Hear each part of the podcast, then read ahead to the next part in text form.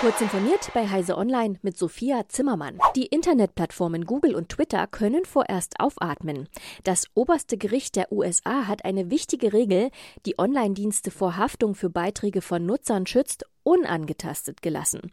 Die Richter wiesen in zwei Fällen Kläger ab, die Google und Twitter für die Verbreitung terroristischer Inhalte zur Verantwortung ziehen wollten.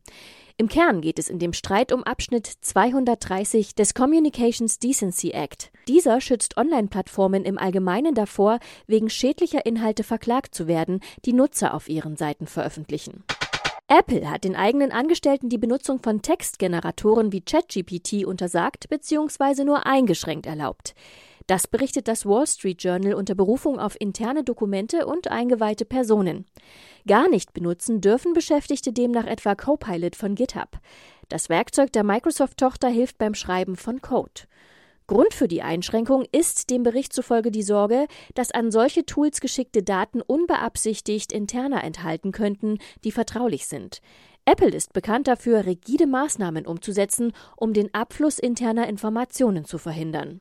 Künstliche Intelligenz soll bei Meta-Werbetreibenden helfen, was wiederum die entsprechenden Einnahmen für den Konzern generiert.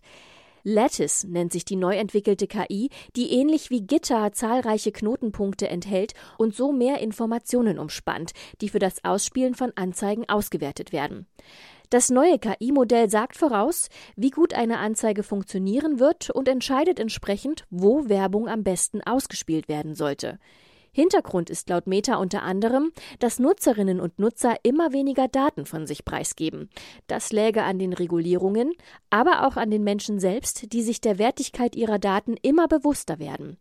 Unter anderem dürfte auch Apples Abfrage beim Installieren einer App Grund dafür sein, dass mehr Menschen die Übertragung abwählen. Admins, die Cisco-Switches der Small Business Serie im Netzwerk einsetzen, sollten die Geräte zügig auf den aktuellen Stand bringen. Setzen Angreifer an den kritischen Sicherheitslücken an, könnten sie Schadcode mit Rootrechten ausführen. Da Exploit-Code im Umlauf ist, könnten Attacken bevorstehen. In einer Warnmeldung führen die Entwickler aus, dass vier der neuen Lücken als kritisch eingestuft sind. Für die verbleibenden Schwachstellen gilt der Bedrohungsgrad hoch. In allen Fällen könnten entfernte Angreifer ohne Authentifizierung mit präparierten Anfragen am Webinterface ansetzen.